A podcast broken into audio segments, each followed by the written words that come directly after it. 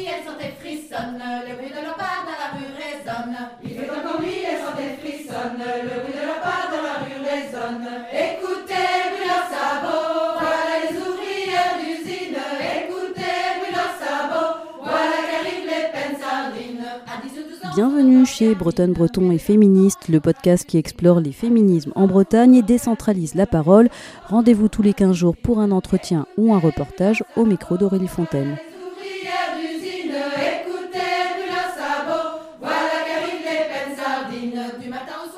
Alors aujourd'hui, on va parler de la prise de parole en public et plus particulièrement de la difficulté pour beaucoup de femmes de prendre la parole dans des réunions en entreprise, dans des conférences publiques.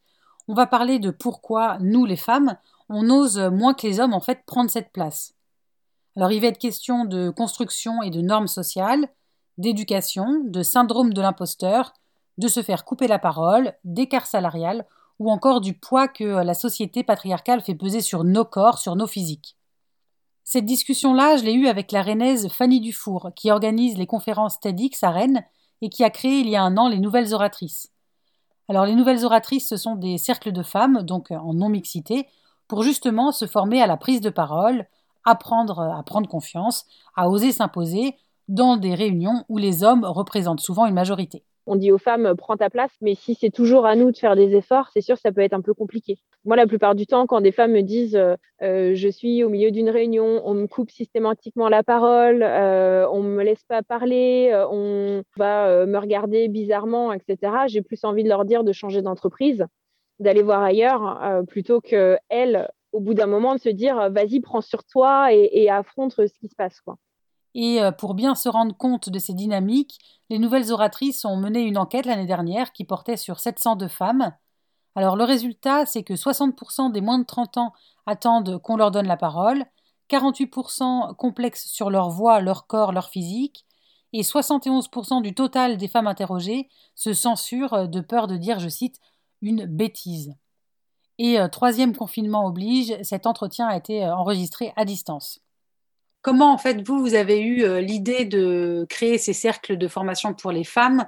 Euh, bah, deux, déclics en parallèle. Le premier, comme je viens du monde de l'événementiel, c'était la difficulté, c'est toujours la difficulté à trouver des femmes à mettre sur scène, soit qui acceptent de monter sur scène, ou soit euh, qui sont euh, d'une façon globale euh, visibles. Que déjà dans ce cadre euh, bah, l'invisibilité des femmes est assez prégnant. Et ensuite, en faisant de la formation à la prise de parole en public en mixité, euh, j'ai aussi constaté que euh, les hommes étaient euh, se mettaient plus en avant ou les femmes laissaient plus leur place dès qu'il s'agissait de faire des exercices. Et je me suis dit, bah, là, en fait, on a d'un côté des femmes peu visibles et d'un autre côté, quand on leur donne la chance de se former, bah, ça fonctionne pas non plus. Donc, il faut euh, imaginer quelque chose de différent pour que ça puisse être euh, euh, gagnant-gagnant pour tout le monde. Selon vous, comment ça se fait en fait que justement les femmes ne se mettent pas suffisamment en avant dans les réunions d'entreprise ou alors qu'elles laissent plus facilement leur place, euh, euh, leur temps de parole? Je pense qu'il y a beaucoup euh, déjà euh, d'environnement, on va dire, euh, sociologique, culturel. Globalement, les femmes sont assez invisibles des médias, on est invisible dans la rue, dans les noms de stations de métro, dans les livres d'histoire. Enfin, il y a toujours plein de- d'exemples comme ça qui, pris un par un, sont anecdotiques, mais qui finalement font qu'on est dans un environnement où on n'a pas de rôle modèle en tant que femme et en tant que jeune fille même. Et donc, on va se retrouver après euh, en entreprise, bah, ça va être la même chose parce qu'on va parler du fameux plafond de verre, euh, du manque de parité euh, dans les entreprises et notamment dans les instances de direction. Et donc, de nouveau, bah, quand on doit prendre la parole, présenter l'entreprise, on va tout de suite penser à un directeur, au PDG, etc. Et donc, pas forcément euh, aux femmes. Et puis, il y a aussi le fait que peut-être que les femmes euh, sont dans un, une envie d'être euh, parfaite. C'est un peu comme ça qu'on nous éduque. Il faut être parfaite, il faut être gentille, il faut être polie, il faut être souriante.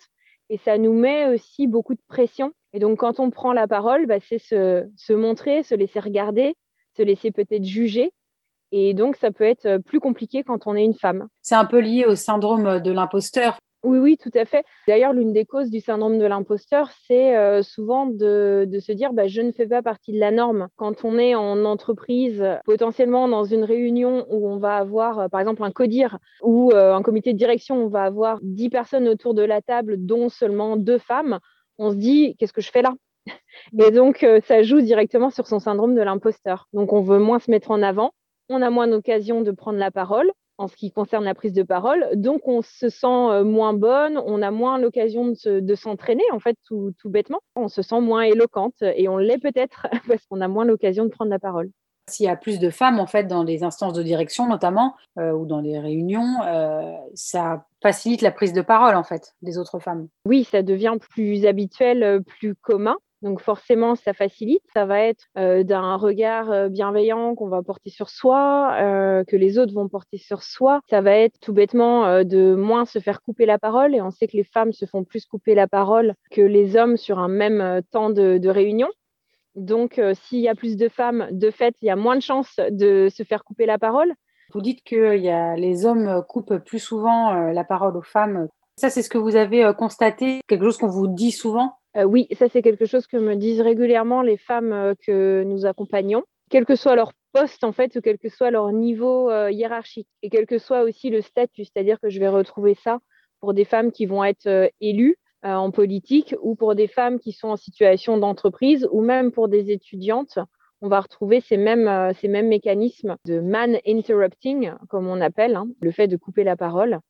La sororité, la solidarité entre femmes permet vraiment de contrer ça et également d'en discuter, de savoir euh, d'oser en discuter avec les hommes, ce qui n'est pas forcément simple parce que bah, est-ce qu'ils en ont conscience euh, Comment leur dire avec tact tout en étant ferme? Enfin voilà, se joue pas mal de choses. Mais ça, c'est des choses qui reviennent beaucoup par les, femmes avec qui on travaille.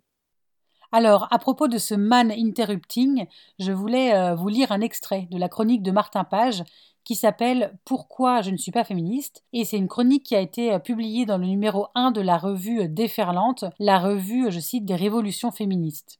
Martin Page est écrivain et il est notamment euh, l'auteur du livre Au-delà de la pénétration. Il y a quelques mois, j'étais invité dans une librairie pour la sortie d'un de mes livres. La soirée se passe bien, le public est chaleureux et joyeux. Le lendemain, sur un réseau social, une femme raconte la soirée de son point de vue, en faisant remarquer que j'ai plusieurs fois interrompu la libraire et ça l'a énervé. Ma première réaction a été de me dire Je fais ça avec tout le monde, j'ai l'esprit d'escalier, donc je parle de manière désordonnée. J'ai finalement compris que ce n'était pas vrai. J'ai surtout parlé comme un mec, fort, avec aplomb et en prenant beaucoup de place. Rien à voir avec mon caractère et mes angoisses. J'ai un rapport à la langue et à la prise de parole en public qui tient au fait que je suis un homme. Il y a le fait de couper la parole, et puis il y a aussi ce qu'on appelle euh, le mansplaining, c'est-à-dire euh, le fait euh, qu'un homme explique ou reprenne les idées d'une femme qu'elle vient d'énoncer, alors que c'est son sujet d'expertise, par exemple. C'est des choses dont on vous parle régulièrement aussi? Oui, c'est des choses dont on me parle dans une moindre mesure. Je vais dire que le, le man interrupting, mais j'en vois et j'en entends aussi. Par exemple, aussi des choses qui se jouent beaucoup, ce sont des hommes quand on va faire un tour de table en se disant euh, tiens, je vais me présenter. Les femmes me disent ah, à chaque fois, euh, bah, moi, on me demande de me présenter, je le fais en, en 10 secondes, en 15 secondes. Et bing, ça passe à mon collègue masculin et lui va prendre une minute, deux minutes, trois minutes.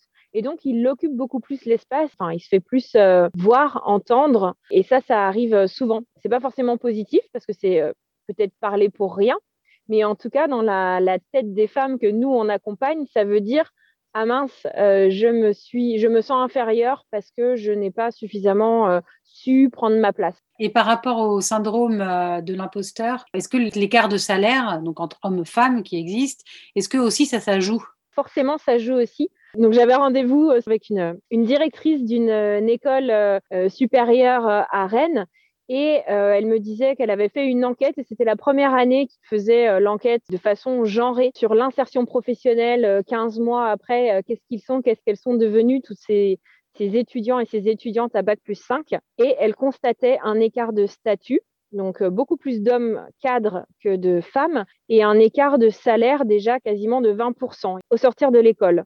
Donc il y a déjà une vraie problématique. Donc je ne sais pas qui de l'œuf ou de la poule, parce que pour demander moins, en statut et moins en salaire, est-ce que le syndrome de l'imposteur est déjà là ou est-ce qu'il s'alimente après euh, Je ne sais pas, mais en tout cas, c'est assez alarmant de se rendre compte de ça. Et euh, est-ce qu'il y a aussi des, hum, ressentis ou des jugements, euh, des complexes physiques, vestimentaires qui font que les femmes oseraient moins prendre la parole lors de ces deux réunions oh bah, C'est sûr que le, corps féminin est scruté.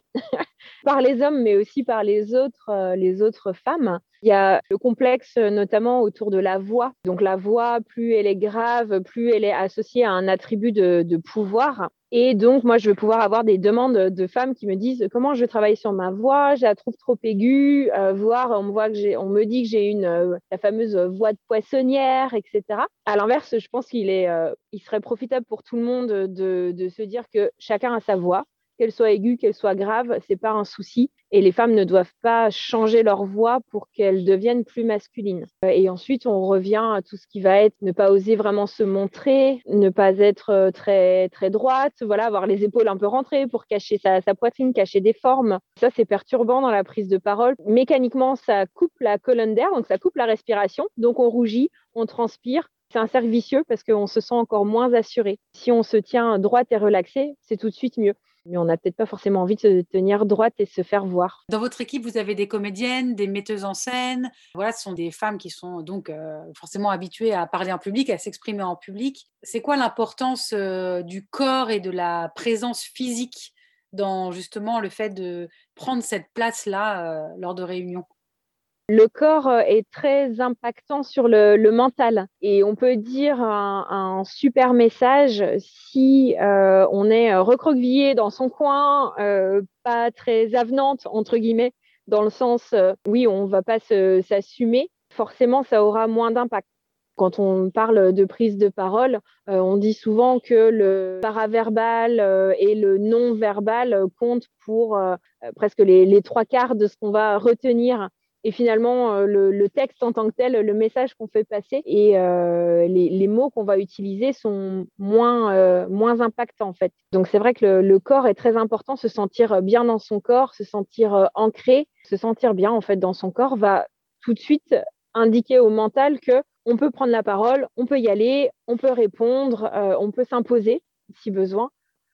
Est-ce que vous pouvez nous donner des exemples de ce qui arrive en fait le plus souvent en réunion pour que, euh, pour que les femmes en fait euh, en arrivent à ne pas vouloir prendre la parole ou ne pas oser prendre la parole il y a beaucoup de freins euh, internes. Ce côté de, de, vouloir être parfaite, d'attendre d'avoir euh, la bonne réplique, euh, d'attendre d'avoir la bonne idée, euh, de pas oser poser la question bête. Parfois, on traîne ça depuis l'école, on n'ose pas. il va se jouer la même chose au niveau professionnel. Donc, il peut avoir des freins internes. Hein. on s'auto-sabote, on diminue son propos, on s'excuse avant de prendre la parole, etc. Et donc ça, ça ne nous met pas en bonne condition déjà pour prendre la parole. Ensuite, on peut avoir tout ce qui va être des pics, des attaques sexistes d'autres collègues féminin ou masculin. Et puis, quand on est une femme, on aime bien, alors c'est pareil, ça reste un stéréotype, mais on aime bien aller à l'efficacité. Quand un homme prend la parole pour euh, mm, voilà, se raconter, euh, se mettre en avant, c'est euh, peut-être la jouer solo, tirer la, la couverture à lui, c'est pas forcément des choses que l'on apprécie. Et donc là, on va plutôt avoir tendance à se mettre en retrait et à laisser passer la réunion en se disant qu'on a autre chose à faire. Et vous, les femmes que vous accompagnez, qu'est-ce qu'elles vous disent? C'est quoi leur déclic à elles euh, pour euh, se dire, voilà, ça peut plus durer, moi j'ai envie de participer activement euh, à la vie de, l'entreprise, dans mon travail en fait? Soit il peut avoir un, événement vraiment qui peut être déclencheur, peut-être avoir loupé une promotion ou, ou louper un projet ou avoir subi un, un mansplaining, hein, comme on, comme on disait, et euh, se dire non mais c'est pas possible, euh, là il faut que je m'affirme, euh, il faut que je, je, prenne ma place parce qu'on va pas me la donner. Ça vient, je dirais, ça vient aussi avec l'âge, souvent malheureusement. C'est-à-dire qu'il y a plus de complexes chez les jeunes filles. Et au bout d'un certain temps, on se dit, bon, bah là, on va pas me la faire. maintenant, j'ai des responsabilités ou j'ai envie de mener les choses différemment, plus en collaboration, etc. Donc, je vais faire, me faire entendre et, me prendre en main pour faire entendre mes idées dans la réunion. Est-ce qu'il y a aussi une volonté des entreprises de mettre en place euh, des accompagnements comme celui que vous proposez pour leurs euh, salariés euh, femmes?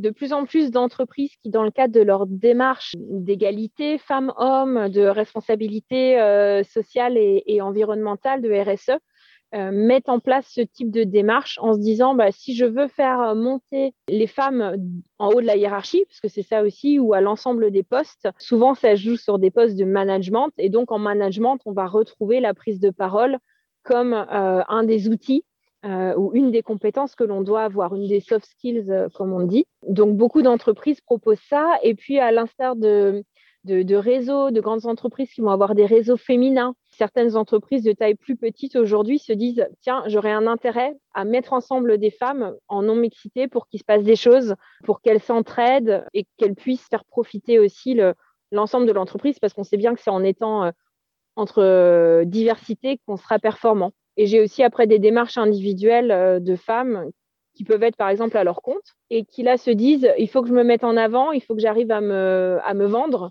là, c'est encore une toute autre démarche, ou comme pour un entretien d'embauche, pour se, voilà, pour euh, retrouver de, en reconversion, retrouver de l'emploi.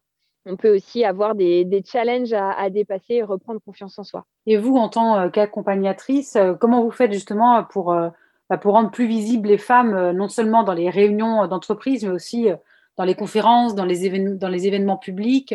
Qu'est-ce que vous mettez en place en fait? Alors très concrètement, nous, euh, on met en place des formations collectives parce que euh, on pense que déjà d'avoir un regard bienveillant sur les autres femmes de, des formations collectives et d'avoir beaucoup de femmes euh, qui ont un regard bienveillant sur soi-même, ça, ça permet de, commencer à mettre un petit coup dans la tête de notre syndrome de l'imposteur ou de notre manque de confiance en soi.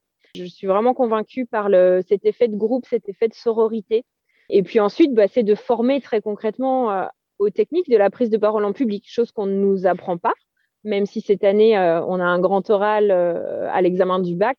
On ne nous apprend pas forcément comment parler, comment s'exprimer, alors que tous les jours on parle, tous les jours on est en réunion, tous les jours on est en visio, tous les jours on, débat, on échange, on explique des choses à nos enfants, à nos maris, etc. Donc la parole, c'est le, le B à bas. Donc si on sait comment argumenter, comment euh, débattre, convaincre, euh, questionner, etc. Et écouter activement les gens, alors on se sent plus forte. Comment ça se fait du coup que euh, les hommes qui, eux non plus, n'ont pas été formés aux techniques de la parole en public, comment ça se fait que eux, du coup, arrivent, parviennent mieux à cet exercice sans, sans efforts presque? Bon, là, c'est aussi une généralité, mais par rapport aux femmes? Je pense qu'ils se posent peut-être moins de questions.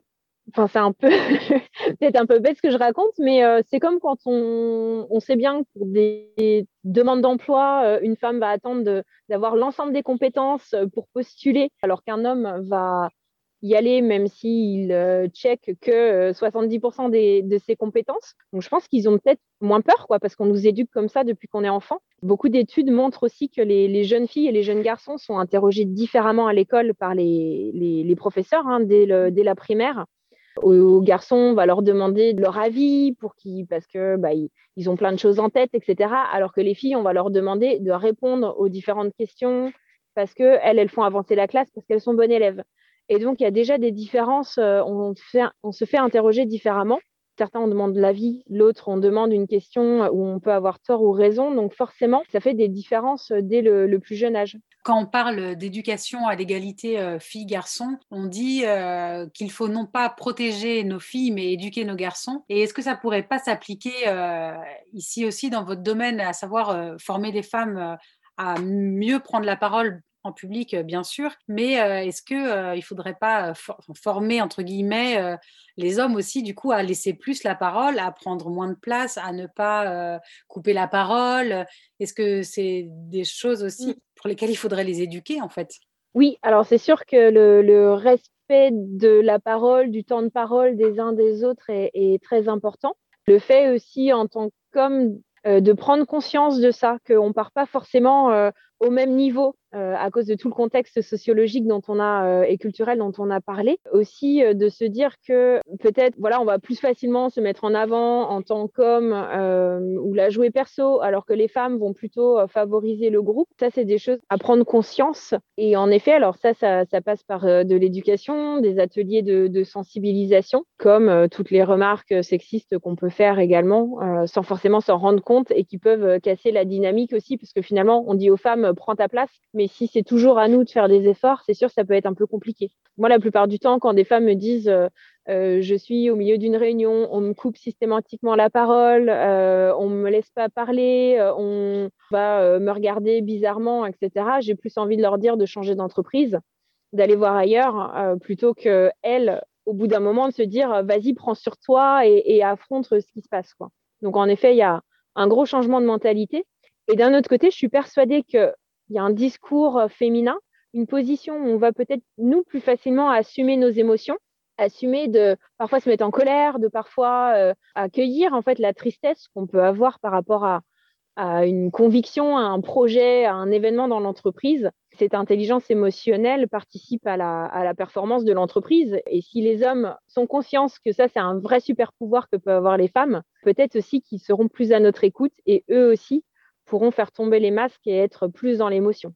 Et pourquoi, selon vous, justement, cette intelligence émotionnelle, là, elle n'est pas du tout considérée dans le monde de l'entreprise? Certainement parce qu'on hérite d'années et d'années d'entreprises euh, construites par des hommes pour des hommes euh, sur du, des, du fonctionnement, euh, des, des, des, références, ouais, enfin, du patriarcat, du, du, du, paternaliste, etc. Et donc, donc il n'y a pas de place, enfin, il n'y a que de la place à des attributs de pouvoir qui sont très masculins et un homme, ça pleure pas, un homme, ça montre pas ses émotions. Enfin, aujourd'hui, c'est ça fait assez bizarre de dire ça, mais malheureusement, on le, on le constate dans encore beaucoup d'entreprises.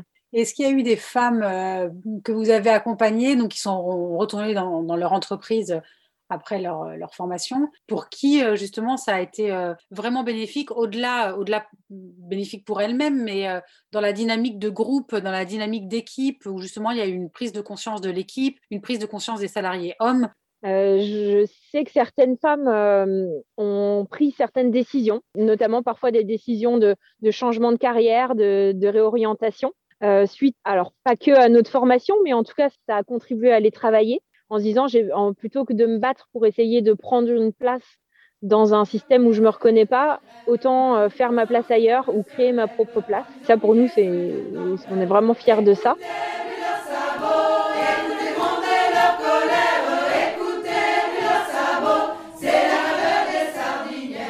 Merci beaucoup pour votre écoute. N'hésitez pas à aller vous abonner au podcast sur votre plateforme de diffusion préférée et à me retrouver sur les réseaux sociaux.